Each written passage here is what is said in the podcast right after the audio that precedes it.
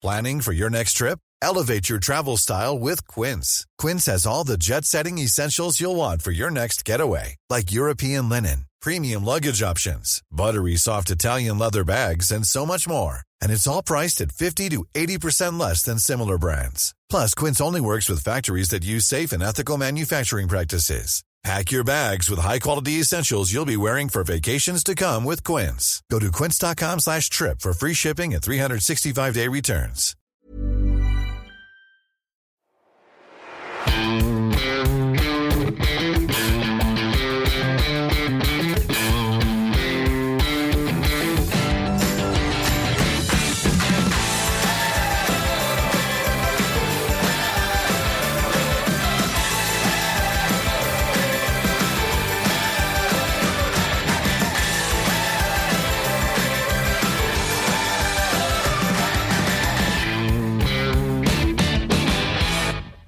Herzliches Hallo aus Lübeck. Mein Name ist Daniel Kort und ich begrüße dich heute zu einem neuen Hörerinterview und der Folge 57.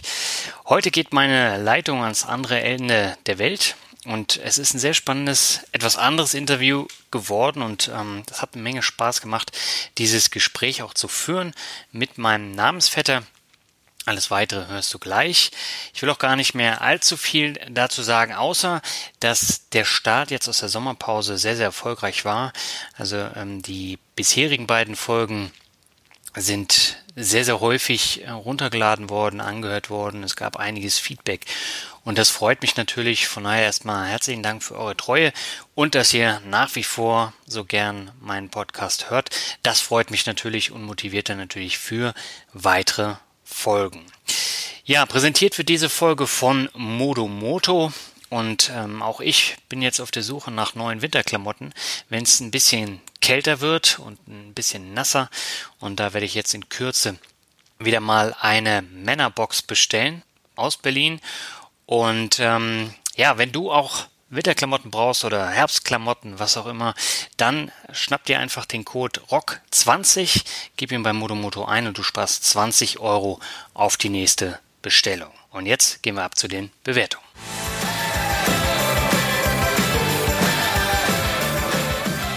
Ja, diesmal habe ich wieder zwei Bewertungen für dich. Und zwar die erste kommt von Blume 1481 und er oder sie schreibt, ich finde deinen Podcast spitze. Leider kommt jetzt das Musikhören zu kurz, aber mit dem Thema Fonds und Finanzen beschäftige ich mich schon mehrere Jahre. Ich bin begeistert, mir mehr Wissen über Geldanlagen beim Podcast hören anzueignen. Ja, vielen Dank für die Bewertung. Die nächste kommt von Hazard02. Er schreibt spannender und mitreißender Podcast. Die Themen sind spannend und die Gesprächspartner abwechslungsreich. Weiter so. Auch dir vielen Dank für die Bewertung. Ja, und damit gehen wir jetzt ab nach Australien. Auf geht's. Herzlich willkommen zu einem neuen Hörerinterview im Finanzrocker Podcast. Vor dem Interview habe ich mal überlegt, in welche Länder meine Skype-Leitung schon gegangen ist. Und da ist Spanien dabei, da hatte ich glaube ich zwei Interviews, Thailand, Österreich, Schweiz, Costa Rica. Und heute gibt es einen neuen Rekord, denn meine Leitung geht nach Australien zu meinem treuen Podcast-Hörer und Namensvetter Daniel. Daniel, ist alles klar bei dir in Down Under? Hey Daniel, ja grüß dich, alles super hier, vielen Dank. Wie geht's dir? Mir geht's auch super. An diesem Sonntagmorgen, ich glaube 11 Uhr haben wir es jetzt. Wie spät ist es bei dir? Wir haben jetzt ähm, 7 Uhr in Australien, ja, abends ist, allerdings. Genau, das ist meine normale ähm, Podcast-Zeit normalerweise. Okay, sehr schön. Vielleicht magst du dich ganz kurz vorstellen. Wer bist du und was hat dich nach Australien verschlagen? Ja, klar, gerne. Ähm, also mein Name ist Daniel, wie du schon gesagt hast. Ich bin 35 Jahre alt und ich wohne jetzt mittlerweile seit drei Jahren im schönen Sydney. Ähm, wie bin ich hier hingekommen? Ich habe vor, aber ich habe schon seit längerem den Wunsch gehabt, dass ich mal irgendwie im Ausland arbeiten kann und ein bisschen Erfahrung sammeln kann außerhalb von Deutschland. Und vor drei Jahren hat sich so ein bisschen die Chance bei mir ergeben, auch privat, dass ich äh, mich von meinem alten Arbeitgeber im Prinzip verabschiedet habe und dann alles, was ich so hatte, verkauft habe oder bei meiner Mutter eingelagert habe und dann bin ich einfach losgereist. Im Vorfeld gab es allerdings noch ein etwas längeres Kapitel mit einem neuen Jobsuchen, wie man sich so das vorstellen kann. Ähm, Jobsuche von Deutschland nach Australien ist nicht immer so ganz einfach. Dementsprechend, ich hatte mich online beworben bei meinem zukünftigen Arbeitgeber damals, bin ein paar Mal hin und her mit dem gequatscht. Ich glaube, wir hatten insgesamt fünf Skype-Interviews, ähnlich wie wir das jetzt gerade hier haben. Und irgendwann kam dann die lang ersehnte Zusage und ähm, ja, dann ging es so Richtung Planung. Und seitdem lebe ich hier in Sydney. Bekommt man denn so einfach dann auch eine Aufenthaltsgenehmigung? Ah, das ist ein etwas komplizierteres Thema. Also grundsätzlich muss man einen Arbeitgeber finden, der willens ist, dich zu sponsern. Also es gibt mhm. sogenanntes Sponsorship. Ähm, das ist ein gewisses Visum, was du dann hier in Australien ausgestellt bekommst, was es dir erlaubt, über vier Jahre hier in Australien zu arbeiten. Mhm. Dafür muss der Arbeitgeber bezahlen, dafür musst du auch was bezahlen, aber anschließend hast du dann ein, ein Arbeitsrecht in Australien, allerdings gebunden an diesen einen Arbeitgeber. Also für den Fall der Fälle, dass du dir überlegst, dass du nicht mehr für diesen Arbeitgeber arbeiten möchtest oder der sich überlegt, dass du nicht der Richtige bist für ihn, dann ähm, könnte es zur Konsequenz haben, dass du das Land wieder verlassen musst. Alternativ, was die meisten machen, nach zwei Jahren ähm, versuchen die dann das Permanent Residency zu beantragen.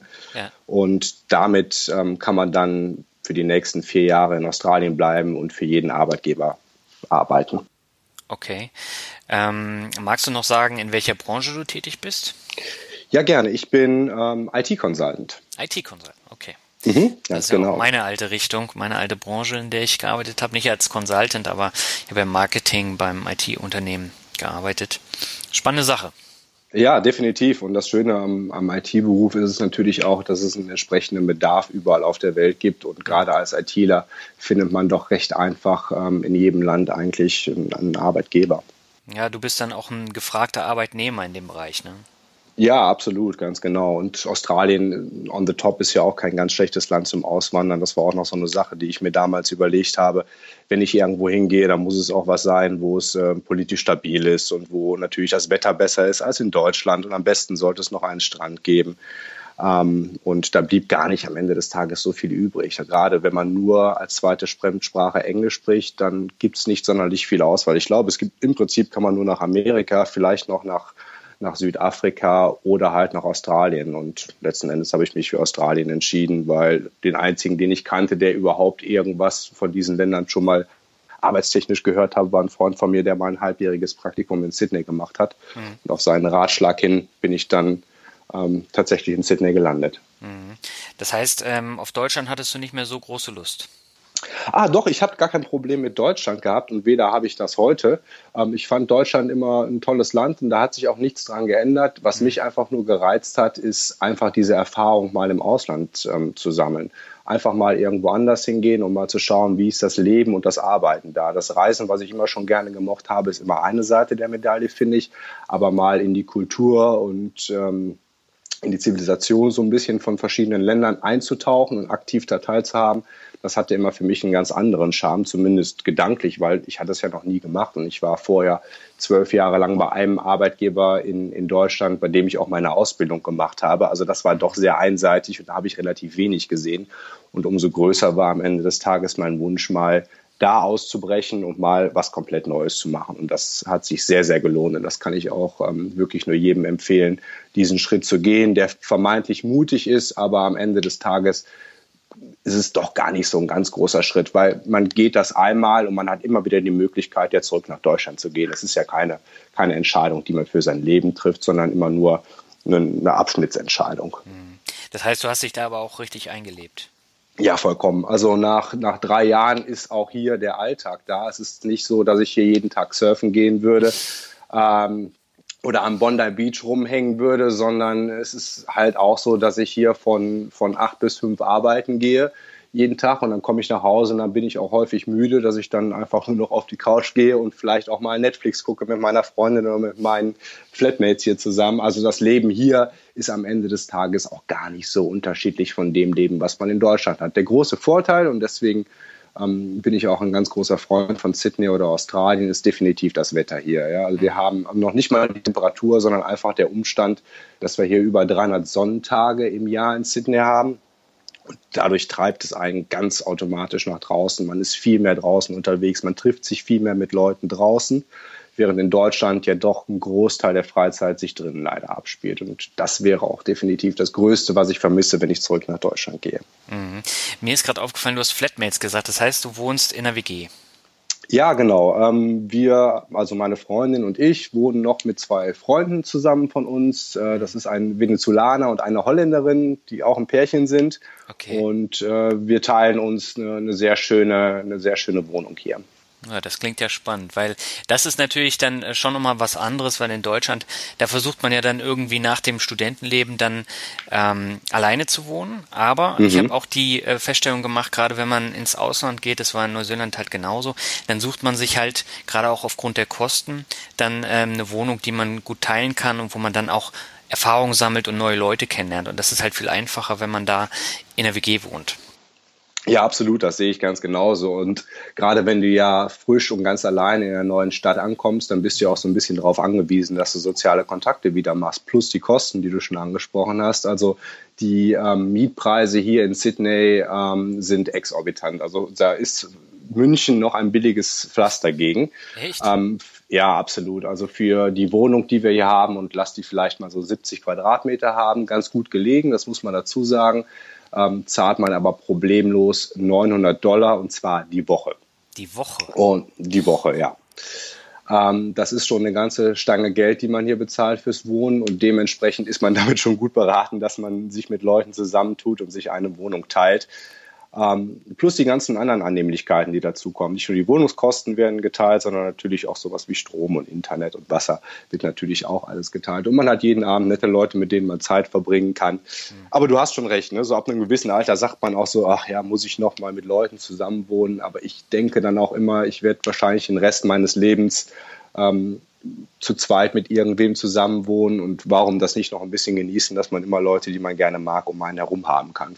Von daher kann ich das auch da jedem nur empfehlen. Sehr schön. Du hast mir ja völlig begeistert vor einigen Monaten geschrieben und gesagt, äh, dass du sehr angetan von meinem Podcast und auch vom äh, Finanzvisier Rock bist. Wie bist du denn überhaupt darauf gestoßen? Denn ich kann mir vorstellen, dass es in Australien auch andere Möglichkeiten gibt, sich über Geldanlage zu informieren. Da muss man ja nicht unbedingt nach Deutschland schielen, oder?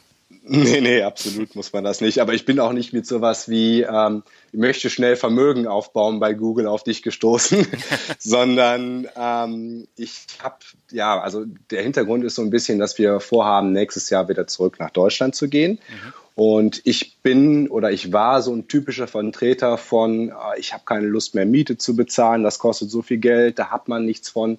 Also habe ich in einer, in einer ruhigen Minute mal angefangen und geschaut, was man denn nach Köln, da wollen wir halt ganz gerne hin, mhm. mal angefangen in Köln zu schauen, was es so für, für Eigentumswohnungen gibt, wie teuer die sind, wie groß die sind, wie schön die sind, was man da so machen kann. Und irgendwie bin ich dann rein zufällig über dieses Thema ähm, Immobilie kaufen oder mieten auf einen Blogbeitrag, glaube ich, von dir gekommen oder mhm. vielleicht sogar auf einen Podcast, ich weiß es nicht mehr ganz genau. Aber aus, aus diesem Hintergrund oder von diesem Thema heraus ähm, bin ich irgendwie bei dir gelandet und dann habe ich da einen Blog gefunden und da kamen dann ganz andere Themen halt hoch. Also ursprünglich war es wirklich nur diese Immobilie oder dieses Immobilienthema, was mich interessiert hat und von mhm. da bin ich auf einmal auf das Thema Investment gekommen und da fiel mir dann ein, ach, ich könnte eigentlich meine Finanzen auch mal wieder in Ordnung bringen. Mhm. Und so ist das tatsächlich gekommen, dass ich auf deinen Blog gekommen bin. Und dann hast du gleich angefangen, den Podcast auch zu hören. Ja, genau. Und zwar wie ein Verrückter. ähm, ich habe dann irgendwo, ich denke, es war auch ein Leserinterview, irgendwie deinen Podcast gehört. Und dann habe ich mir noch einen, noch einen angehört, deinen Blog angefangen zu lesen. Und ich fand das Thema so erhellend auf einmal, dass ich gesagt habe, okay, da muss ich mir jetzt alles an, reinziehen und schauen, was es da noch zu hören gibt. Mhm. Um, ähm, und dann habe ich wirklich all deine Podcasts gehört und eigentlich auch fast alle Blogbeiträge gelesen und wie du ja weißt, dir dann auch noch ein, zwei E-Mails hinterhergeschickt mit noch ja. ein paar spezifischen Fragen.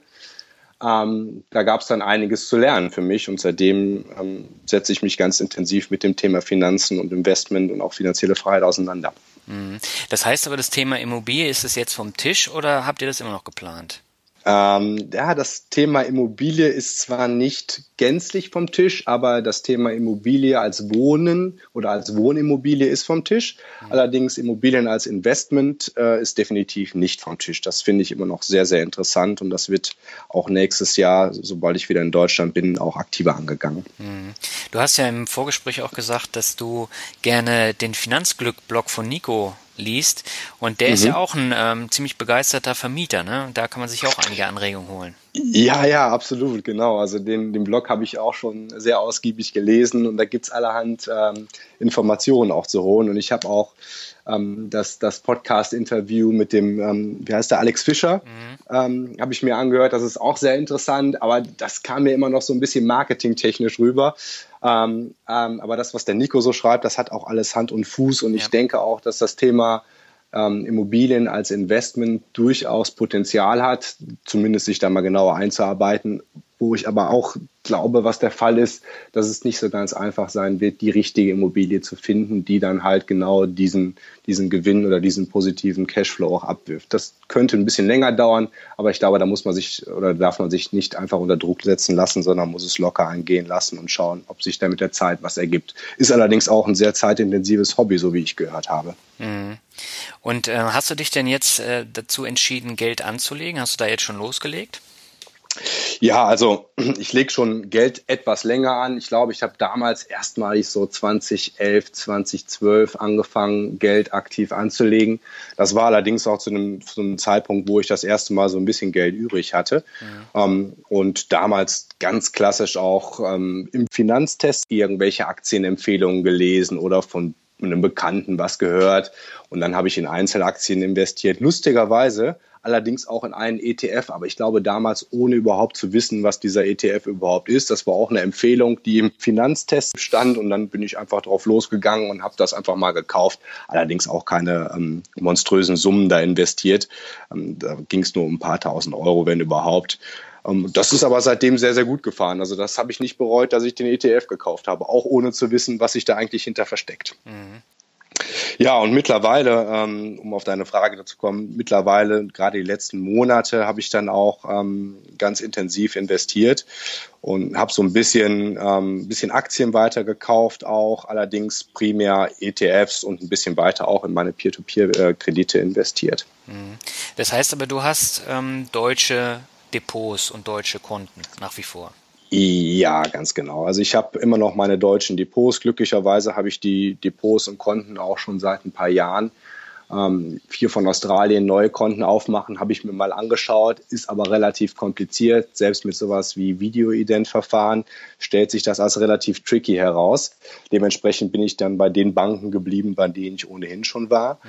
Ähm, und mein gesamtes Depot ist in Deutschland, genau. Also ich mache das Ganze über TAN-Verfahren. Mhm. Das heißt aber, du hast ein Gehaltskonto in Australien. Ich meine, ähm, die sind ja auch absoluter Fan von mit Karte bezahlen.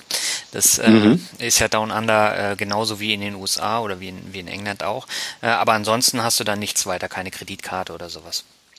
Naja, ich habe ähm, hab hier mein Gehaltskonto, aber ich habe auch schon so ein kleines Kontensystem mir hier aufgebaut. Mhm. Ähm, wo ich dann, also primär spare ich ja natürlich hier in Australien, mhm. habe aber das Groß, Großteil meines Vermögens auch in Anführungsstrichen ist allerdings in Deutschland und in unregelmäßigen Abständen transferiere ich im Prinzip meine australischen Dollar in europäische Euros. Mhm. Und ähm, das Kontosystem, was ich hier habe, ist, ist primär, dass ich halt mein Gehaltskonto habe, wo mein Gehalt drauf eingeht, wo aber auch Fixkosten von abgezogen werden. Dann habe ich sowas wie ein Sparkonto, wo ich dann Geld langfristig für Urlaube oder Investments oder größere Reparatur, Reparaturen drauflege. Ähm, ein Luxussparkonto, wo ich ähm, sowas wie Kleidung oder Elektronik-Gadgets von bezahle und dann noch so ein Everyday-Konto. Ich glaube, du bist da ähnlich aufgebaut. Ja, ich ne? Du hast äh, sagen. auch extrem viele Konten bei verschiedenen äh, Banken. Also ich habe ich hab mal nachgezählt, ich habe tatsächlich vier verschiedene Konten bei drei verschiedenen Banken, aber das hat alles System bei mir. Also das Gehaltskonto war einfach das erste, was ich hier abgeschlossen habe. Das kostet nichts, das ist okay. Meine beiden Sparkonten, da gibt's den größten, äh, die größten Zinsen drauf. Mhm. Und das Everyday-Konto, was ich also tag tagtäglich benutze für Essen und so, ähm, da kann ich kostenlos an allen ähm, ATMs, also an allen ähm, Geldautomaten Geld abholen. Dementsprechend hat das schon alles Sinn und Verstand, was ich da so aufgebaut habe, auch wenn vielleicht mancher einer sagt, das ist doch absoluter Schwachsinn mit so vielen Konten. Für mich macht das alles Sinn. Ähm, beim Thema Zinsen, das ist vielleicht auch noch ganz interessant. Ähm, Im Gegensatz zu Deutschland haben wir tatsächlich noch zwischen 3,5 und äh, 4 Prozent Zinsen hier aufs Tagesgeld. Okay, da lohnt es sich dann natürlich auch da ein Tagesgeldkonto anzulegen, ne? Absolut, absolut, ja. Mhm. Aber das ist schon erstaunlich, dass du gerade Down Under so viele unterschiedliche Konten hast. Was mich jetzt mal interessieren würde, wie überweist du das Geld? Machst du ähm, das über Transferwise zum Beispiel, wo du wenig Gebühren zahlst oder wie gehst du da vor? Ja, genau. Also ähm, ich mache das entweder über Transferwise oder über Arbeitskollegen, die ähm, aus Europa kommen, da noch Geld haben und ganz gerne Dollar dafür haben würden. Also da gibt es so ein paar Arbeitskollegen, mit denen ich ein paar Deals mache, die eine Immobilie verkauft haben in Holland und jetzt so ein bisschen Geld mal darüber transferieren müssen und die ganz gerne australische Dollar haben wollen und dann wird auf kleinemsten oder auf kleinem Niveau wird da ein bisschen Geld ausgetauscht. Das ist ganz praktisch. Mhm. Ähm, hat sich denn dein Verständnis ähm, zu Karten so ein bisschen geändert, seitdem du in Australien bist? Also ich hatte ja das Problem, dass ich ähm, da eigentlich alles, selbst den Schokoriegel mit Karten bezahlt habe. Und man kann das auch gar nicht großartig anders machen, weil die, die stehen ja nicht so auf äh, Kohle. Hat sich bei dir da was Richtig. geändert? Ja, was heißt geändert? Das werde ich wahrscheinlich erst dann wissen, wenn ich wieder in Deutschland zurück bin. Und wie du es schon gerade gesagt hast, hier bezahlt man automatisch mit Karte. Ne? Hier mhm. gibt es dieses PayPass, das heißt, du musst dieses kontaktlose bezahlen. Mhm per NFC-Technologie.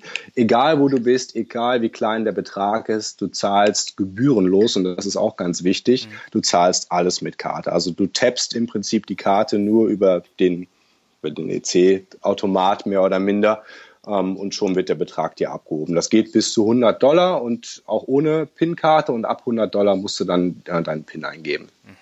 Und das funktioniert so gut, dass du im Prinzip gar nicht mehr drüber nachdenkst, überhaupt bar zu bezahlen. Du machst alles nur noch ausnahmslos mit Karte. Mhm.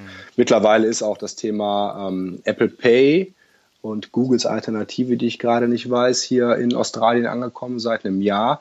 Das heißt, man kann rein theoretisch auch mit dem Handy bezahlen. Allerdings ist die Hausbank, bei der ich bin, ähm, noch nicht in diesem ähm, Apple Pay Refugium drin. Dementsprechend konnte ich das noch nicht testen. Mhm. Ja, das ist eine ungemein spannende Geschichte. Ich meine, hier in Deutschland haben wir ja auch Lidl und Aldi. Ähm, da kann ich auch kontaktlos bezahlen bis 25 Euro. Danach muss ich dann einen PIN eingeben oder unterschreiben. Mhm. Und ähm, in Australien ist es ja gleich viermal so hoch, diese ähm, Geschichte. Ja, absolut. Das ist natürlich auch immer so ein bisschen riskant, weil man hört öfters gerne mal, wenn die Karte geklaut wird, können die vermeintlichen Diebe damit auf große Einkaufstour gehen. Mhm. Es gibt hier die Hauptshoppingstraße ist hier in der Pitt Street und ein Arbeitskollegen von mir haben sie vor zwei Wochen die Karte geklaut und der konnte dann nachvollziehen, dass die ähm, entsprechenden Diebe von einem Geschäft in den, ins nächste gelatscht sind und für jeweils unter 100 Dollar Dinge eingekauft haben. Und das mhm. Spiel kann man bis zum Maximalbetrag der, der entsprechenden Karte ausreizen. Ist nicht weiter schlimm, weil natürlich übernimmt die, die Bank die Haftung dafür und zahlt das auch entsprechend zurück. Äh, aber es gibt auch gewisse Risiken, die damit verbunden sind, mhm. ganz klar. Deswegen nutze ich ja meine Number 26-Karte. Und ähm, ich finde es auch sehr spannend. Ich war ja letzte Woche in Amsterdam. Und da ist es mhm. ja auch ähnlich. Da zahlen die auch ganz viel mit, mit Karte. Und äh, da waren wir zum Beispiel auf so einer Grachtenfahrt und wollten da die Getränke bezahlen. Die haben kein Bargeld genommen. Und äh, ohne die Karte hätte ich da jetzt nichts ähm, kaufen können. Ne? Und ähm, okay. das läuft auch kontaktlos ab. Vorteil ist, ich bekomme ja sofort eine Push-Nachricht, ähm, wo dann steht, ja, äh, da und da wurde abgebucht, so und so viel. Und der Vorteil ist ja, wenn die Karte geklaut werden würde, kann ich innerhalb von ein paar Sekunden den Hebel ähm, umsetzen und dann kann keiner mehr mit der Karte irgendwas anfangen. Oh, das ist ideal. Ich glaube, so weit ist man hier in Australien leider noch nicht. Trotz, dass du überall mit der Karte zahlen kannst. Aber solche Sicherheitsmechanismen, wie du sie gerade dargestellt hast, sind hier meiner Meinung nach oder meines Wissensstandes nach nicht bekannt. Mhm. Ja, aber das ist ein spannendes Thema und äh, deswegen finde ich es ja auch wichtig, dass man darauf äh, auch hinweist. Und ich habe jetzt für Amsterdam beispielsweise den Slider einmal umgestellt. Ich hatte vorher äh, keine Auslandsabhebung möglich eingestellt. Jetzt habe ich es mal geändert und dann ähm, wieder zurückgeändert. Aber äh, sowas finde ich halt wichtig, weil diese Sicherheitsmechanismen, die sollen ja Vertrauen schaffen und dieses Vertrauen ist hier in Deutschland halt überhaupt nicht gegeben in Karten und sonst was äh, oder auch in Konten. Und ähm, deswegen muss man die langsam daran führen. Und solche Geschichte äh, wie jetzt mit, mit Amsterdam oder mit Kartenzahlung finde ich da immer ganz wichtig als Beispiel. Ja, klar. Zumal das Schöne an der Kartenzahlung ist ja auch einfach, dass man ähm, relativ einfach nachvollziehen kann, wohin das Geld gegangen ist. Ne? Du hast all diese Umsätze auf deinen, um auf deinen Kreditkartenumsätzen und auf deinen Kartenumsätzen sichtbar und äh, musst es dann nicht manuell auseinanderklamüsern. Genau. Und noch ein Vorteil, äh, gestern Abend waren wir was äh, essen und äh, was trinken und dann habe ich auch mit der Number 26 Karte bezahlt und die Kellnerin guckt sich die Karte an boah, das ist ja mal eine geile Karte. und dann habe ich gedacht, oh, so einfach kann man äh, die Mädels da beeindrucken. Und habe ich gesagt, ja, die ist ja. auch cool. Dann hat sie mich gefragt, ja, brauchen Sie die Quittung? Und ich gesagt, nee, ich brauche die Quittung nicht, ich bekomme es automatisch auf mein Handy. Guckt sie mich an, boah, wo gibt's denn sowas? Ähm, Technik von heute, das, ja, absolut. ja, und das kennt halt kaum einer. Ne? Ähm, mhm. Jetzt mal abgesehen vom, vom Aussehen der Karte, aber das, was dahinter steckt, das ist dann schon immer ein bisschen äh, cool, ob man es braucht oder nicht, das sei mal dahingestellt, äh, das muss ja jeder für sich entscheiden, aber ähm, ich sehe da schon sehr, sehr viele Vorteile. Ja, absolut. Dann auch diese ganze äh, Number 26 Sache. Ich hatte auch vor einem Jahr oder so das schon ähm, online mal verfolgt und habe damals schon gesagt, das wäre genau das Richtige für mich. Ich glaube, das ist auch eins der ersten Sachen, die ich mir anschaffen werde, sobald ich in Deutschland zurück bin. Auch ein bisschen Spielkram natürlich, ja. aber das befriedigt uns Männer dies hinsichtlich. Ja. So sieht's aus. Ich wollte es gerade sagen. ähm, Thema Festgeld. Hast du dich damit auch auseinandergesetzt? Legst du auch in Festgeld an oder nutzt du nur dein Tagesgeldkonto? Nee, ich nutze nur mein Tagesgeldkonto und das, was ich wahrscheinlich normalerweise in Festgeld investieren könnte oder würde, landet dann in ähm, ETFs oder in Einzelaktien. Mhm. Das heißt, du hast auch eine feste äh, Sparsumme jeden Monat, die du dann äh, automatisiert über einen Sparplan anlegst oder wie handhabst du das? Jein, ich habe mir das alles schon für nächstes Jahr zurechtgelegt, wie viel ich sparen kann hoffentlich und wie viel ich zurücklegen möchte. Ähm, aber mein aktuelles System ist ein bisschen einfacher. Das sieht nämlich so aus, dass ich all das, was ich sparen kann, tatsächlich auf mein Sparkonto erstmal lege. Mhm. Und immer dann, wenn ich die Möglichkeit habe, Geld von Australien nach Deutschland zu bringen, dann reinvestiere ich das da in, in meine ETFs. Aber grundsätzlich, wenn ich jetzt ein deutsches Konto mit regelmäßigen Gehaltseingängen hätte, würde ich definitiv einen ETF-Sparplan auch durchführen, ja. Mhm. Du hast ja eben Apple Pay äh, und die Google-Alternative schon erwähnt. Nutzt du denn dein Smartphone oder auch ein Tablet für deine Bankgeschäfte?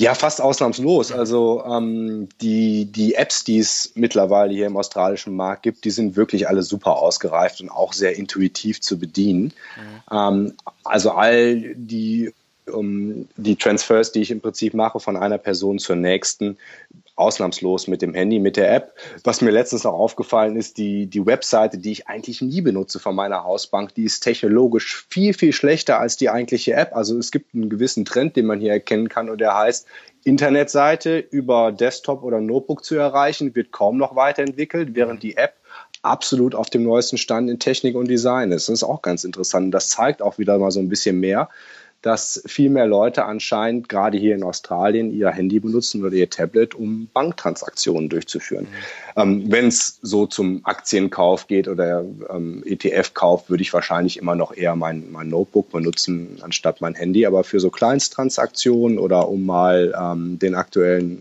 Stand des Kontos zu checken, finde ich das durchaus ausreichend. Mhm. Also das Thema Apps, das treiben die Banken hierzulande ja auch voran. Also ob das nun die Deutsche Bank ist oder die Postbank, ähm, die haben ja auch sehr moderne Apps, ähm, die auch eigentlich gut funktionieren. Und gerade auch bei der Postbank, auch wenn sie jetzt Geld verlangen ab äh, November, da ist es so, die App, die ist echt gut. Ähm, das muss man äh, neidlos anerkennen. Während die ähm, die Internetseite und auch das, das Online-Banking sehr, sehr veraltet ist. Mhm. Das ist interessant, ja, dass es da entsprechend äh, einen Trend geben, äh, zu geben scheint, ja. Problem ist nur, die Deutschen nutzen es nicht.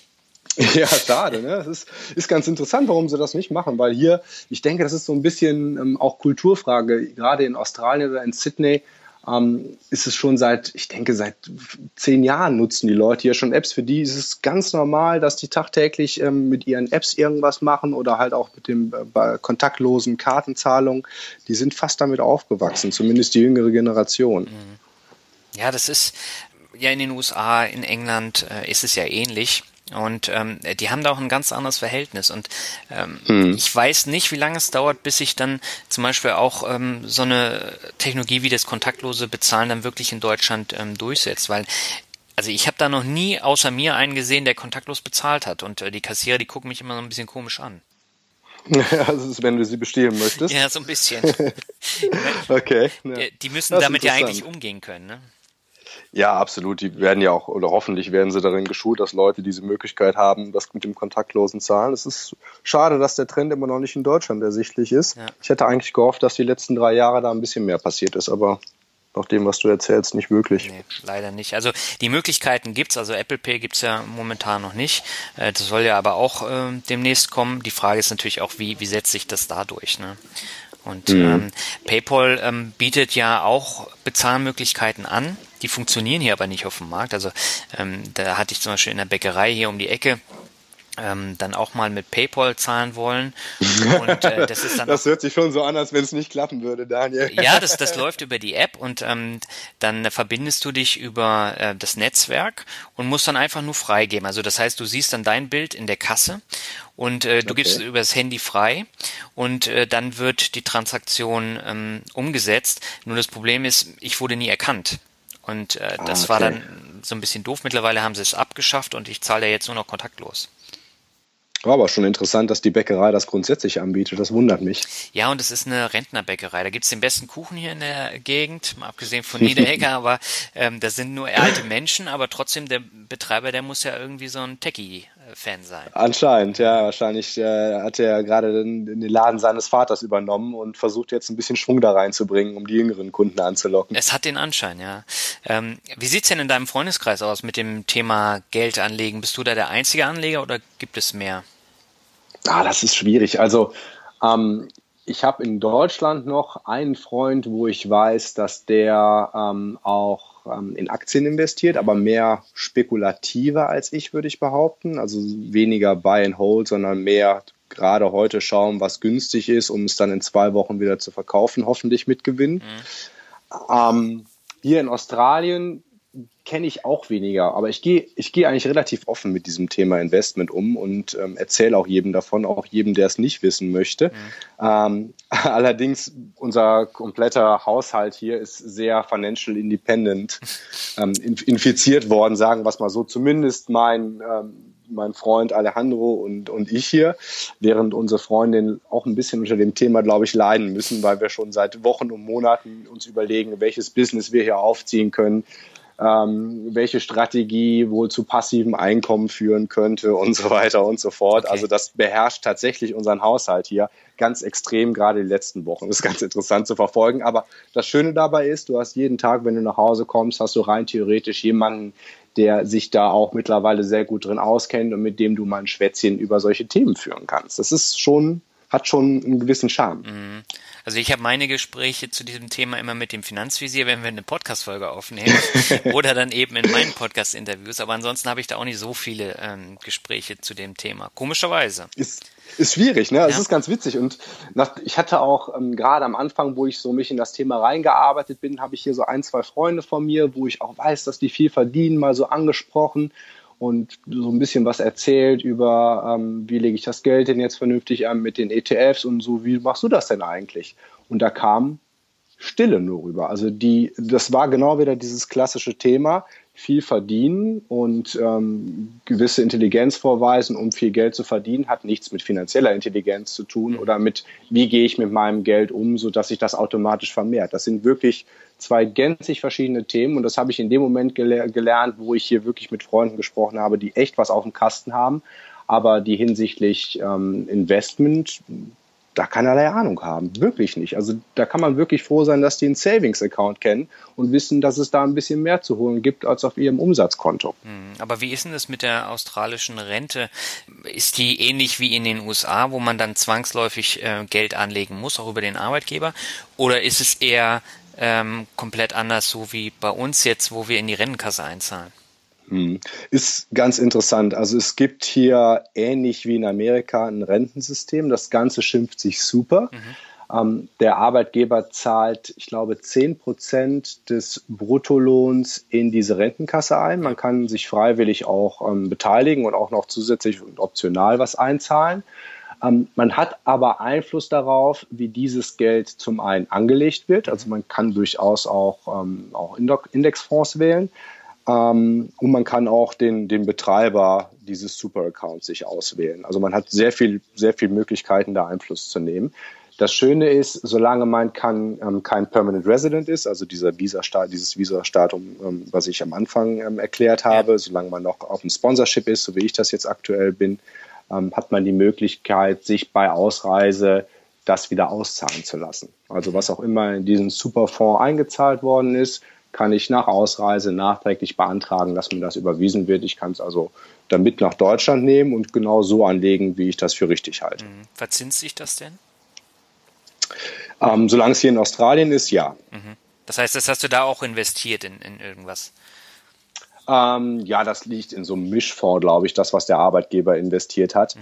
Ähm, also es ist, ja, das der einzige Nachteil leider ist, dass man Steuern bezahlen muss, sobald man das Geld wiederhaben möchte, fällt mir gerade dabei ein. Also der, okay. äh, es werden dann fünf der gemeine Australier, wenn er dann mal in Rente geht, nicht bezahlen müsste. Aber ist auch nachvollziehbar. Es wurde ja noch nicht versteuert. Ja, du warst gerade kurz weg. Wie viel Prozent waren das?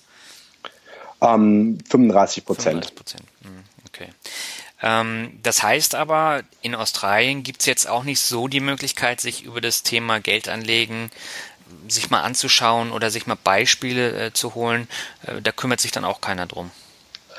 Ja, es gibt hier ähm, eine, eine Kommission, ähm, die heißt die Australian Securities and Investment Commission heißt die, glaube ich. Mhm. Und das ist so ein bisschen wie so eine Behörde und die hat sich unter anderem zu, zum Ziel ähm, erkoren, dass man die Bürger hinsichtlich ähm, finanzieller Bildung so ein bisschen unter die Arme greift. Und die haben eine Internetseite, wo sie einfach mal so ein bisschen darstellen, wie man sein Geld investieren kann. Und die habe ich letztens gesehen, weil es auch ein Kunde von uns ist, also von meinem Arbeitgeber, mhm.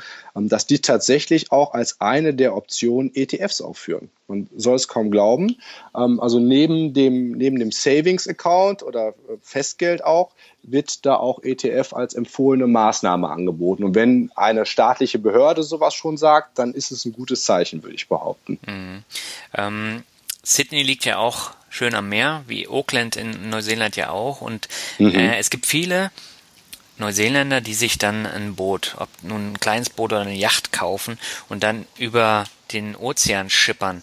Ist es in Sydney genauso, dass da viel Geld für aufgewendet wird? Ja, absolut. Ähm, Gerade rund um Sydney gibt es extrem viel natürlichen Hafen. Ich weiß nicht, ob du das mal irgendwie so von oben gesehen hast, ähm, was Sydney vielleicht auf irgendwelchen Satellitenbildern oder von Luftaufnahmen rund um Sydney, gerade was die Oper so anbetrifft. Mhm. Es gibt sehr, sehr, sehr viel natürliches Wasser rund um Sydney. Ja und auch in den, in weiteren Umland von Sydney. Also Bootsbesitzer trifft man hier relativ häufig und das ist, glaube ich, auch immer so der, der große Traum von, von jedermann, ein eigenes Boot zu besitzen oder auch mal mit dem Boot so ein bisschen über den Hafen hier zu schippern. Absolut, ja. Ja, sehr spannend. Ähm weil äh, mein Gastvater hat mir damals in Neuseeland erzählt, er hat sein Boot verkauft, weil wenn man ein Boot besitzt, dann kann man sein Geld nehmen, was man gespart hat und dann in den Ozean kippen, weil das Boot so, so dermaßen viel Geld verschlingt, ähm, dass man gar nicht zurücklegen kann. Absolut. Ah, ich denke, dass das hier in Sydney ganz genauso ist, Daniel. Deswegen wird es bei mir auch niemals ganz oben auf der Liste von Dingen stehen, die ich mir gerne mal anschaffen würde. Ich habe aber das Glück, dass ich äh, einen Freund von mir, ähm, der ein eigenes Unternehmen hat, der gerne mal sich eigentlich ein Boot ausleiht, um Kunden mal so ein bisschen aus Wasser auszuführen, mhm. weil er sagt, da unterschreiben die viel lieber Verträge oder sind eher geneigt, mal irgendwelchen Deals zuzustimmen, was ich durchaus nachvollziehen kann. Mhm. Ähm, aber das besagte Boot nimmt er dann auch ab und zu mal, um Freunde einzuladen und dann ähm, rund um die Oper ein bisschen zu cruisen. Das macht schon, macht schon echt Laune und ich kann auch verstehen, dass man an solchen Booten Spaß hat. Aber das entsprechende Geld dafür zu bezahlen, selbst eins zu besitzen, da wäre ich zumindest nicht bereit für. Mhm. Ähm, Im Vorfeld hast du mir auch geschrieben, dass du dich mit dem Thema Peer-to-Peer-Kredite schon vor längerer Zeit mal auseinandergesetzt hast. Wie kam es denn dazu? Wie bist du auf das Thema gestoßen? Peer-to-Peer-Kredite, ja. Ich weiß es gar nicht mehr, wie ich drauf gekommen bin. Das war auch zu 2011, 2012 rum, dass ich irgendwie mal was gesucht habe, wo ich mein, mein hart erarbeitetes Gehalt mal investieren kann. Mhm.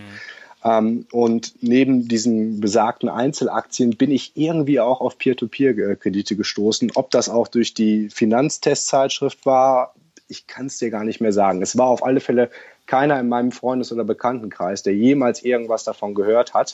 Aber ich war trotzdem mutig genug, mal ähm, einen kleinen Betrag da zu investieren und das hat sich gelohnt und deswegen bin ich da auch heute noch bei. Mhm. Trotz, dass ich mir der Risiken bewusst bin, die natürlich auch im Bereich Peer-to-Peer -Peer da sind. Ja. Hast du dich denn da nur mit deutschen Plattformen auseinandergesetzt oder auch mit äh, neueren aus Nordosteuropa? Ja, damals ähm, gab es noch gar nicht so viel Nordosteuropa, 2011, 2012 rum. Da gab es nur, also es gab natürlich viel mehr, aber die beiden Plattformen, wo ich investiert habe, waren Smava und Auxmoney, die heute ja auch noch existieren, aber nicht mehr die Popularität haben, wie sie es damals gehabt haben. Mhm. Ähm, da habe ich investiert und heute investiere ich dann auch mehr in die nordosteuropäischen Plattformen, weil zumindest die Renditeversprechungen da etwas besser aussehen als bei den guten alten deutschen Peer-to-Peer-Plattformen. Mhm. Wobei, äh, du darfst dich nicht täuschen, wenn du jetzt in Australien Aux Money nicht so im Fokus hast. Aux Money fährt riesengroße Werbekampagnen hier in Deutschland. Ähm, und du, Ach, wirklich? Ja, und du siehst bei, bei NTV, bei Sport 1, da hast du ständig Aux Money Werbeclips, die völlig bescheuert sind, aber äh, dadurch ist es halt im, im Gedächtnis und im Kopf ähm, der Leute dann drin. Und ich sehe es immer im Fitnessstudio. Ich gucke ja sonst kein Fernsehen, aber im Fitnessstudio läuft ständig der Augsmoney-Werbung, wenn ich auf dem Crosstrainer bin.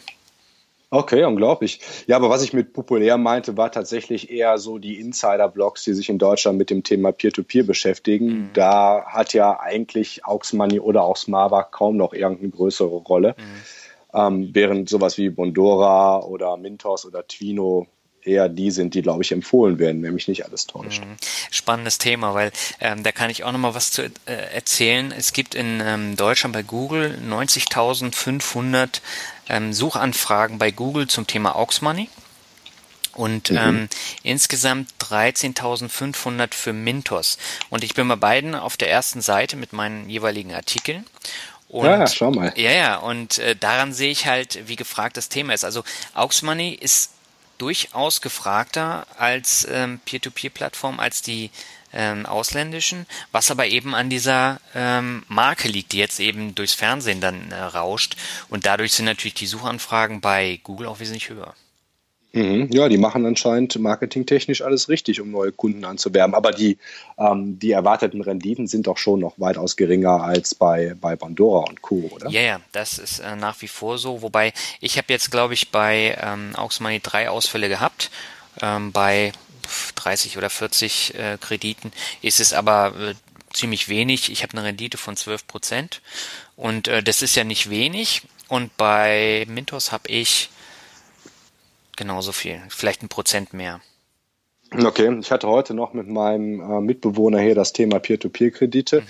Ähm, ohne da zu tief einsteigen zu wollen. Aber er hatte jetzt irgendwo einen amerikanischen Podcast, glaube ich, gehört, wo es dann darum ging, dass ähm, man ja noch gar nicht weiß, wie sich das mit den Peer-to-Peer-Krediten verhält, wenn die nächste Finanzkrise kommen ja. sollte.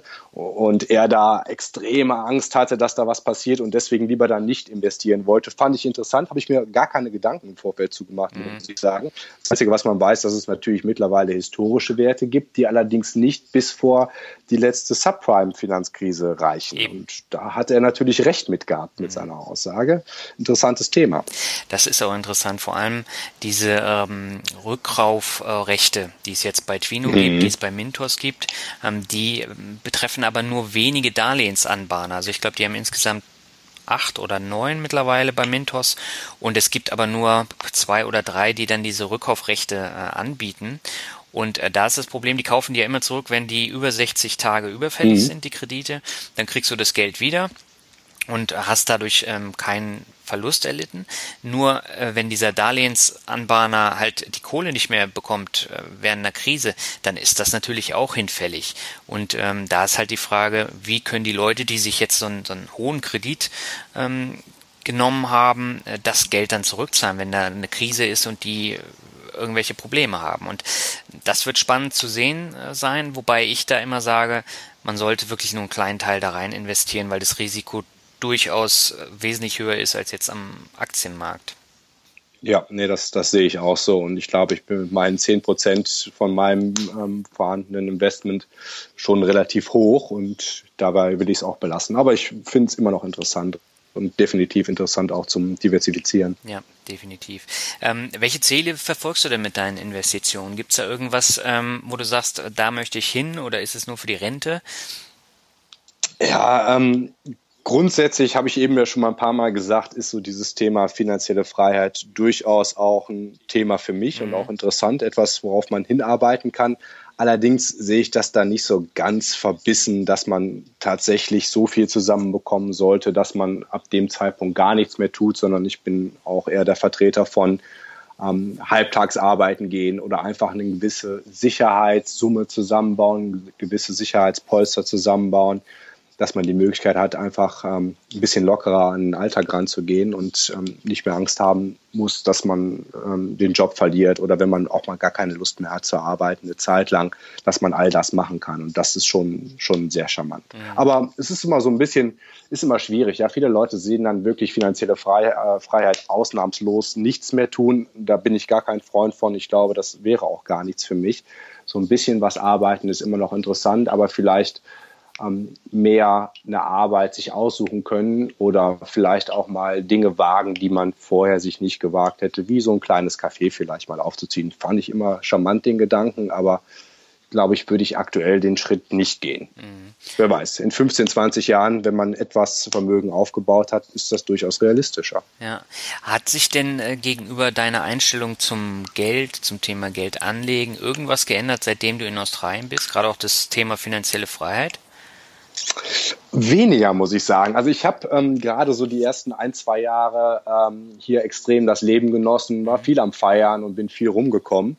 Ähm, die Australier haben, oder es ist vielleicht falsch gesagt, die Sydney Sider ist es halt eine typische Großstadt. Ne? Hier ist jeder unterwegs und jeder ähm, jeden Tag am Feiern und in den Kneipen unterwegs. Ähm, aber großartig hat sich eigentlich mein, meine Einstellung dazu nicht geändert. Also wo sich meine Einstellung geändert hat, war tatsächlich, nachdem ich so ein bisschen angefangen habe, die ganzen Blogs zu lesen. Mhm. Und äh, was hältst du generell von den Finanzblogs? Wir haben ja eingangs darüber auch ein bisschen ähm, drüber gesprochen, aber äh, hilft dir das, sich mit den Themen Geld, Börse, Immobilien, Rente oder auch Versicherung dann ähm, zu nähern?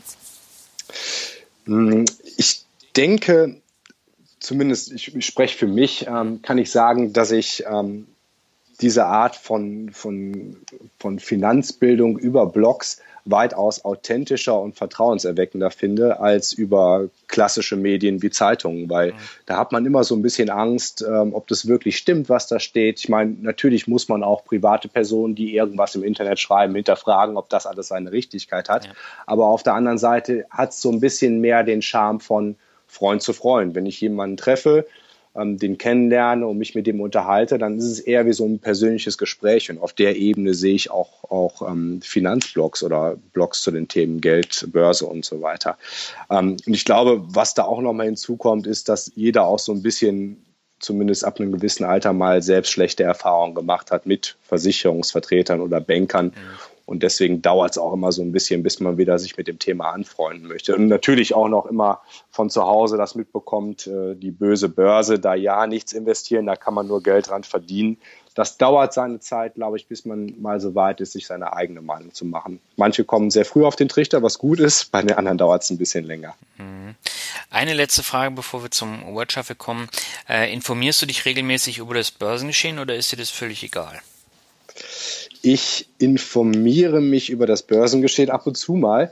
Ähm, ich versuche es aber eigentlich weniger zu machen, weil ich so gerne mal auf Ratschläge hin spontan was kaufe mhm. hinsichtlich Aktien. Deswegen versuche ich eigentlich das Thema Börse nicht zu meinem Hobby werden zu lassen, sondern ähm, bei der Strategie, die ja auch du so ein bisschen vermarktest, zu bleiben und einfach mein Geld ähm, in ETFs zu investieren, anstatt in vermeintliche Aktien Einzelunternehmen Schnäppchen deswegen versuche ich eher weniger zu lesen. Aber ja, ab und zu lese ich gerne mal so ein bisschen hier über die F100 Finanzen 100 App, ja. so ein bisschen, was es da Neues gibt. Ähm, aber ich versuche das runterzufahren, aus gutem Grund. ja, wobei ich ja auch in Einzelaktien investiere, aber eben auch über Sparpläne dann in ETFs. Ja, du bist aber ausschließlich äh, Buy and Hold, ja? Ja. Ah, okay, ja. Also ich mache das auch. Ich denke, dass ich so 80 Prozent Buy and Hold habe, aber immer noch 20 Prozent auch etwas spekulativer, wo ich dann auf einmal Möglichkeiten sehe, weil ich denke, dass die Aktie underrated ist. Aber das ist genau der Punkt. Ne? Ich bin nicht in der Lage, den Markt nachhaltig zu schlagen. Nee, ich glaube, darum sollte es auch nicht gehen. Aber ähm, wenn man Spaß dran hat, sich so ein bisschen mit Unternehmen auseinanderzusetzen und auch äh, Kennzahlen zu analysieren, ähm, dann äh, kann man es durchaus machen. Nur das haben ja die wenigsten. Ja, absolut. Aber du bist ja mit der Adidas-Aktie durchaus sehr erfolgreich gefahren, ja? Ja, aber ich habe sie mittlerweile verkauft. Tatsächlich, ja, das ist gut. ja, da schreibe ich jetzt auch gerade an einem Artikel.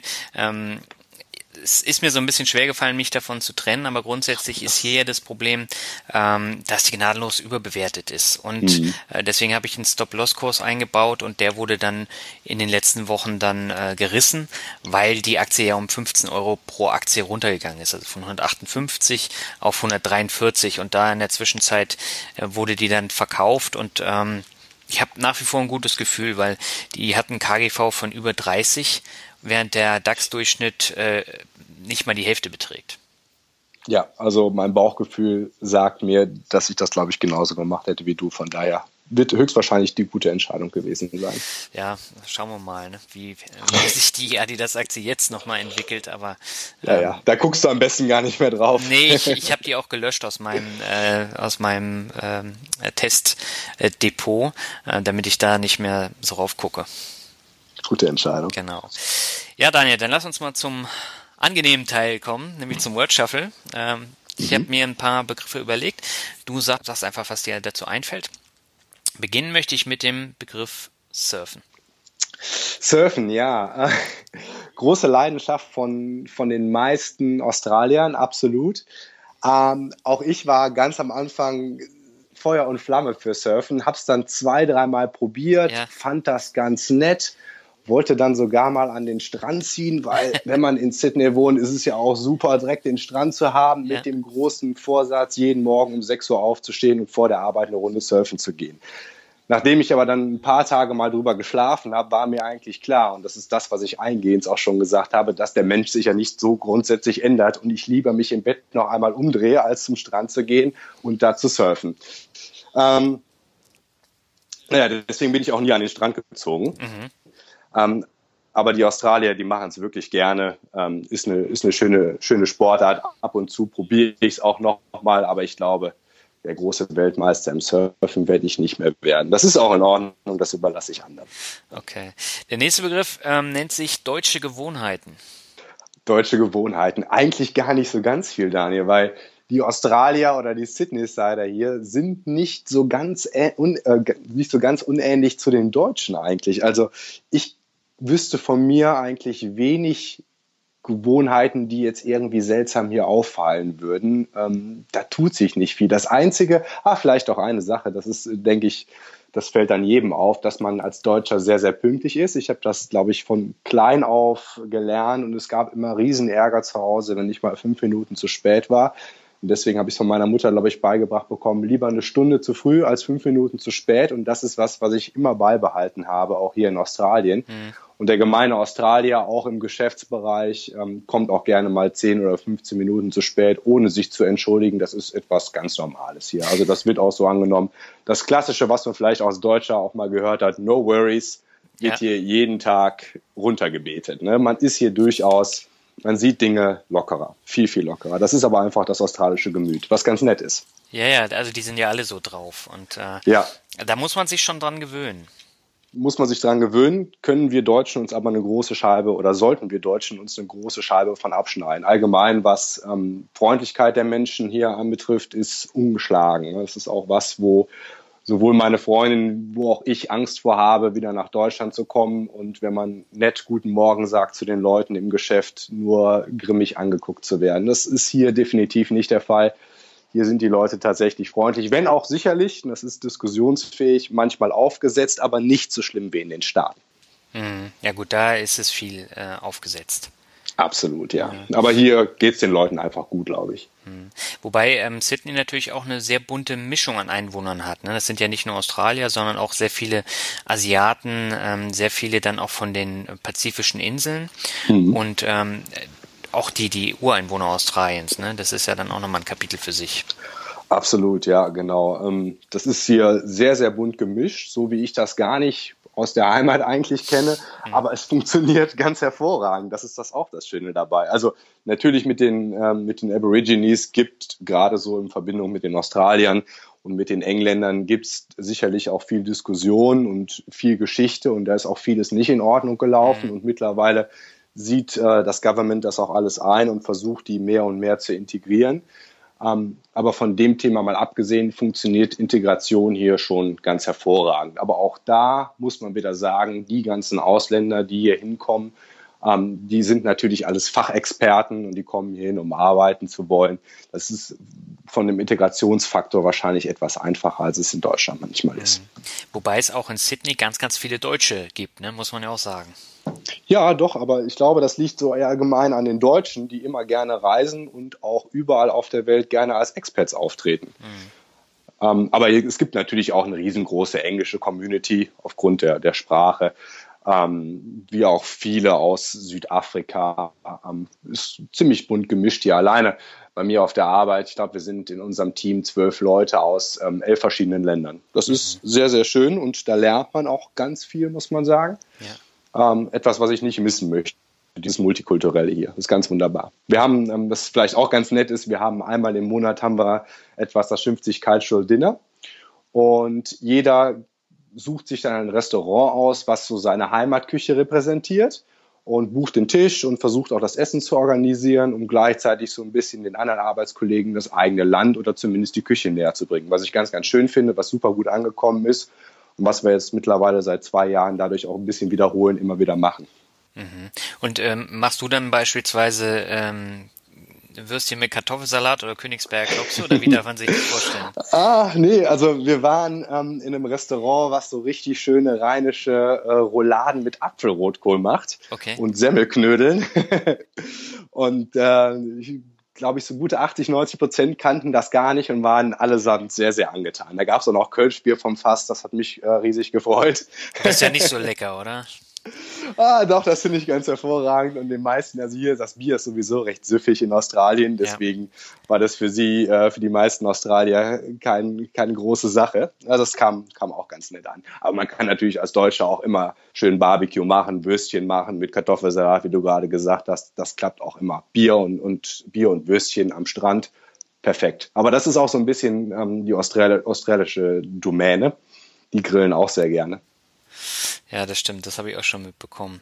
Meine Cousine wohnt nämlich auch seit vielen Jahren in äh, Australien und äh, lebt da mit ihrer Familie und äh, die ist auch völlig begeistert. Und äh, die hat das auch so ein bisschen äh, mitgebracht, wenn sie dann mal hier ist. Und mhm. ihr Mann ist Australier und da kommt dann äh, diese No-Worry-Mentalität mit Barbecue und Co. auch rüber. Aber die hat keine Ambition, wieder zurück nach Deutschland zu gehen? Nicht wirklich, nee.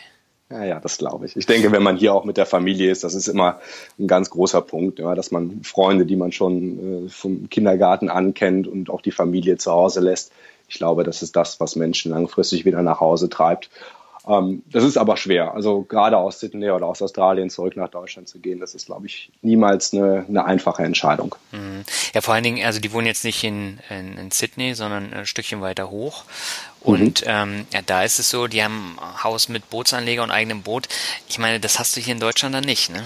Nee, absolut nicht. Nee, das stimmt. Das ist so ein bisschen manchmal nordamerikanische Mentalität, auch wenn ich so ein paar von den ähm, Australiern sehe, die ich hier auch über die Arbeit kennengelernt habe, die ein bisschen außerhalb von, von Sydney wohnen. Es ist wirklich, man fährt ja hier 30, 40 Kilometer von Sydney weg und man ist mitten im Busch, mhm. also mitten im Nirgendwo. Ähm, da sieht es wirklich aus, wie man es manchmal aus, aus Filmen über Kanada oder Nordamerika kennt. Das ist, ist eigentlich herrlich. Also für mhm. die Leute, die auch so ein bisschen die Abgeschiedenheit mögen, bietet Australien auch einiges an. Ja, das kommt noch dazu. Als ich in Sydney war, ähm, das war ja nur so ein Stopover auf der Rückreise dann von Neuseeland. Ähm, da waren wir, ich glaube, vier Tage waren wir da. Und da haben wir das Programm so voll gepackt und einen Tag dann halt komplett äh, Ausflug in die Blue Mountains und dann bist du ja wirklich mitten im Busch. Und mhm. ähm, das ist schon, äh, schon spannend und fasziniert mich auch. Und ich möchte echt gern mal wieder für einen längeren Zeitraum nach Australien. Ja, das kann ich nur empfehlen. Ja. Sag mir Bescheid, ich gebe gerne Tipps. Das mache ich auf jeden Fall. Wir haben ja auch ein, äh, die Sydney Skyline ähm, als Wandtattoo bei uns hier und äh, da okay. fühlen wir uns immer an Sydney erinnern. Schön, hört sich gut an. Genau. Kommen wir mal zum nächsten Begriff, bevor wir uns jetzt hier festquatschen. Ähm, mhm. Linksfahren ist er. Linksfahren. Ja, leider hier notwendig in Australien, aber ähm, der Mensch ist ein Gewohnheitstier im Positiven. Ich glaube, nach zwei oder drei Wochen Linksfahren hatte ich den Dreh eigentlich raus. Ich glaube, das, was so allen immer mal passiert, wenn die Straße mal leer ist, auf der man gerade fährt, mhm. zieht es einen ganz langsam, aber automatisch immer auf die rechte Spur und dann fährt man da so ein bisschen, bis irgendein panischer Beifahrer schreit, left, left und dann fährt man wieder links langsam und es fällt einem ein, dass man hier auf der anderen Seite fährt.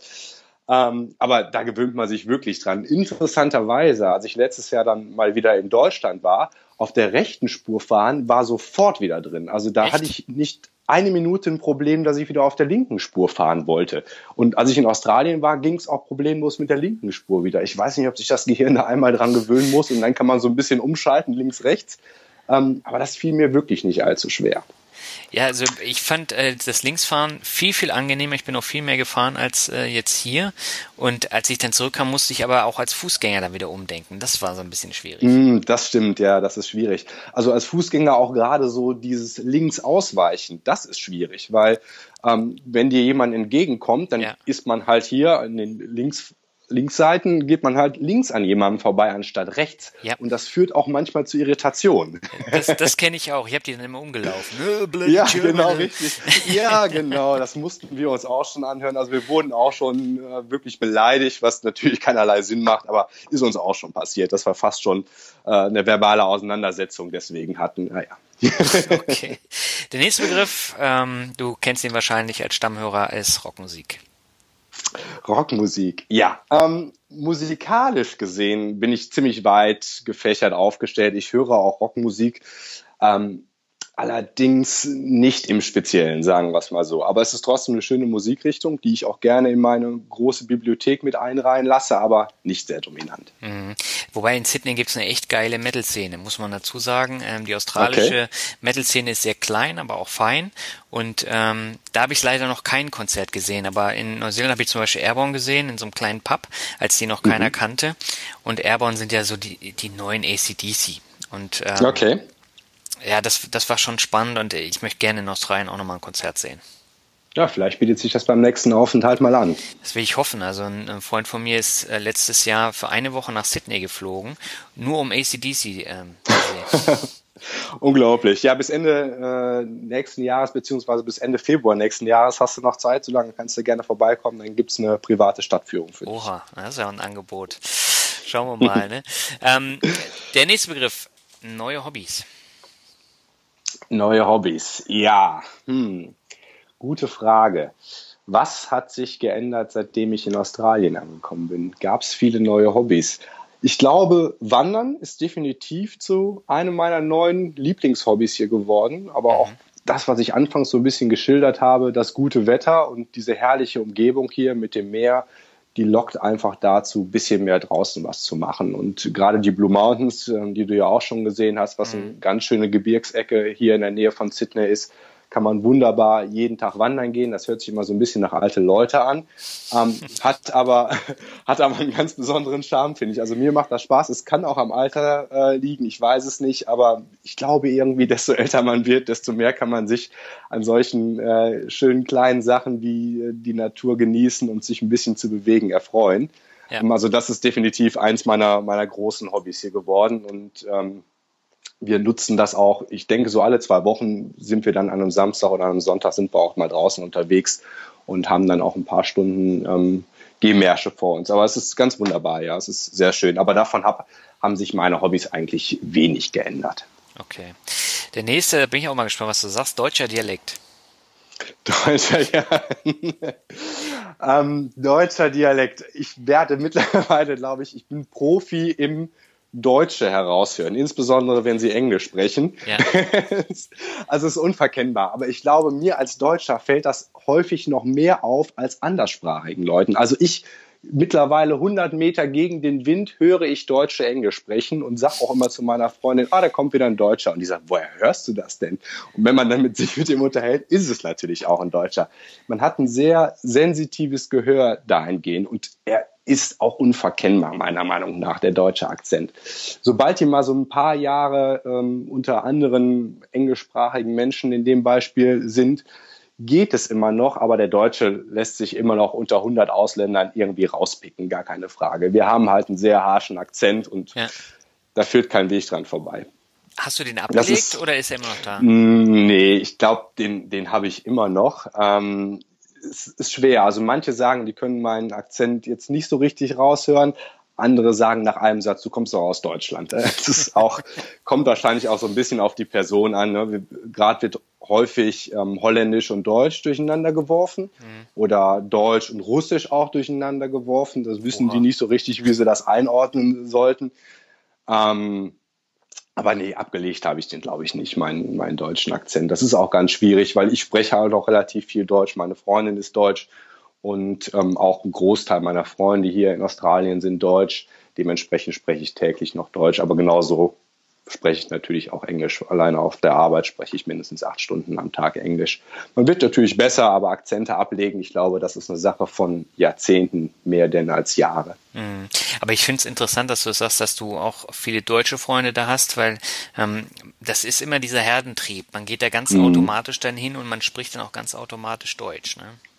Ja, absolut. Also als ich hier angekommen bin, habe ich das eigentlich mit dem festen Vorsatz gemacht, nicht sofort wieder unter Deutsche zu gehen. Mhm ähm, habe das auch ein paar Monate dann beibehalten und habe ein paar Australier kennengelernt. Aber man kann sich das vielleicht vorstellen, wenn man ganz allein in eine andere Stadt kommt, neue Leute, die da wohnen und die nicht in der gleichen Situation sind wie man selbst, nämlich mhm. Expat, der irgendwo alleine hingeht, da ist es schwer reinzukommen. Die haben ihre Freunde seit Jahrzehnten und die wissen im Zweifel auch, hört sich vielleicht ein bisschen blöd an, aber die denken dann, soll ich mir die Mühe machen, mich mit jemandem anzufreunden, der in einem halben Jahr, in einem Jahr oder in zwei Jahren sowieso wieder weg ist. Mhm. Ähm, es ist also weitaus schwieriger, da wirklich Freundschaften zu schließen, während alle Expats, die da sind, noch nicht mal nur die Deutschen, aber allgemein alle Expats natürlich in genau der gleichen Situation sind wie ich und dementsprechend ganz offen dem eingestellt sind und sich freuen, wenn sie neue Leute kennenlernen. Und hinsichtlich Deutsch, egal wie gut oder wie schlecht man Englisch spricht, ähm, die intensiveren und irgendwie halt dann durch, dadurch auch besseren Gespräche führt man natürlich in seiner Muttersprache und irgendwann vermisst man das einfach und dann treibt es einen wieder zu den anderen Deutschen. Mal von einem kulturellen Hintergrund ganz abgesehen, dass man über die gleiche Witze lachen kann. Ähm, ist wirklich so, ne? Also ja. manchmal verstehe ich die, den australischen Humor nicht und die können auch manchmal mit dem Deutschen nichts anfangen. Ähm, es ist schon ganz schön, wenn man so den gleichen Hintergrund manchmal hat. Nicht ausnahmslos. Ich kenne tatsächlich auch ein paar Deutsche, die andere Deutsche ähm, versuchen zu vermeiden, wo sie es nur können, was auch nachvollziehbar ist, aber meistens die, die sagen, ach, ich mag Deutschland sowieso nicht, auch die Deutschen nicht so gerne, obwohl ich selbst jemand, so ich selbst ein Deutscher bin und eher langfristig planen, dann hier zu bleiben. Die sind dann die Pseudo-Australier. Okay, ich habe noch zwei Begriffe für dich. Ähm, der nächste ist Glück. Glück, ähm, hm, schwierige Frage. Ähm, also nach Australien zu gehen und meinen inneren Wünschen zu folgen und das Risiko einzugehen, was damit verbunden war, das war, glaube ich, das allergrößte Glück in meinem Leben bis jetzt. Ich habe ähm, diese Zeit, gerade die letzten drei Jahre, genossen wie vorher noch nie irgendwas. Ähm, dementsprechend auch schon gesagt, kann ich das jedem nur empfehlen, mal aus seiner eigenen Komfortzone einen Schritt rauszugehen und mal sich das anzugucken, was die große weite Welt noch so zu bieten hat. Hm. Sehr schön.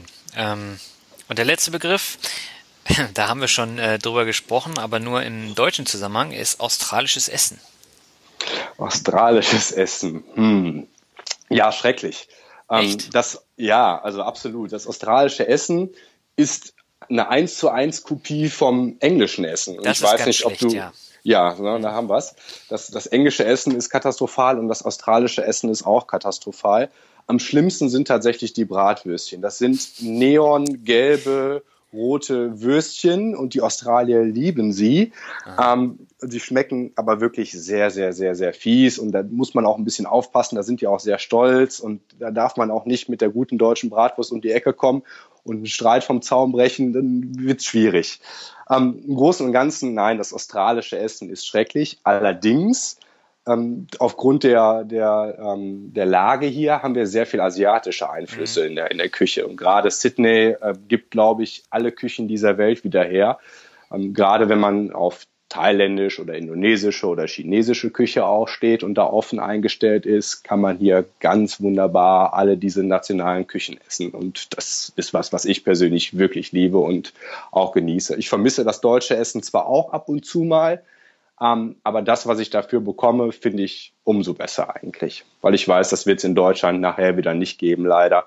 Deswegen genieße ich das, das gute Partei oder halt verschiedene Currys. Es ist ja ein, ein absoluter Misch, Mischpott von allen verschiedenen Nationen rund um Australien. Das ist sehr, sehr toll und sehr, sehr lecker und auch günstig, wenn man weiß, wo. Mhm. Du warst ja auch vor kurzem dann äh, auf Bali, oder? Ja, genau. Bin vier Wochen lang äh, nicht nur auf Bali, sondern in Indonesien gebackpackt mit meiner Freundin. Ja. Mhm. Und äh, da kannst du das Essen natürlich dann auch äh, ohne Probleme dann ähm, günstig essen, ne? Ja, auf alle Fälle. Und es ist genau so, wie man es in Sydney kennt. Also authentische Küche wird hier wirklich groß geschrieben und klar, Indonesien ist alles spottgünstig. Ja, da kriegt man ein leckeres Mittagessen für ähm, drei, vier Dollar, was irgendwie zwei, drei Euro sind. Ähm, ganz wunderbar. Und ich finde, es gibt auch nichts Besseres als dann die lokale Küche und auch diese kleineren Restaurants oder diese ähm, Warungs in Indonesien, was mehr so Bollerwagen sind, von denen gekocht wird. Wenn man auf sowas steht, ist das einfach genial, weil das ist eine tolle Erfahrung. Und da ist, dass man einen Dollar spart, auch nur der Nebeneffekt, weil es authentisches Essen ist, was auch die Leute essen, die da was essen. Und das ist genauso gut, wenn man sich darauf einlässt. Mhm. Und du fliegst ja dann auch nicht so lange, ne? Von Sydney aus? Nee, das sind sechs Stunden. Das geht. Das ist absolut machbar. Super. Daniel, das war ein ähm, super spannendes Interview. Vielen Dank dafür. Schön. Ich, ich glaube, wir haben alle möglichen Themen angerissen. Finanzen, Reisen, Australien, ähm, ein buntes Potpourri und auch eine Mischung aus Mixtape und ähm, äh, Finanzpodcast. Ähm, sehr spannend, hat mir eine Menge Spaß gemacht. Von daher, hab vielen Dank. Ja, vielen Dank, Daniel. Hat mir auch Spaß gemacht. Ich hoffe, wir sind nicht zu häufig von den Themen abgewichen, aber es gibt immer so viel zu erzählen. Ja, und es ist nicht immer das Gleiche. Also wenn ich jedes Mal äh, den gleichen Podcast machen würde, da würde ich mich zu Tode langweilen. Und so einen bunten äh, Farbtupfer liebe ich. Von daher äh, hat das alles Ja, gepasst. das macht schon macht Sinn. Ähm, wenn du dann nochmal irgendwann einen Reise-Traveler-Podcast machen möchtest, dann sprich mich wieder an, dann kann ich dazu auch noch ein bisschen was erzählen. Alles klar, das machen wir. Also, mach's gut. Prima. Du auch. Tschüss, Daniel. Ciao.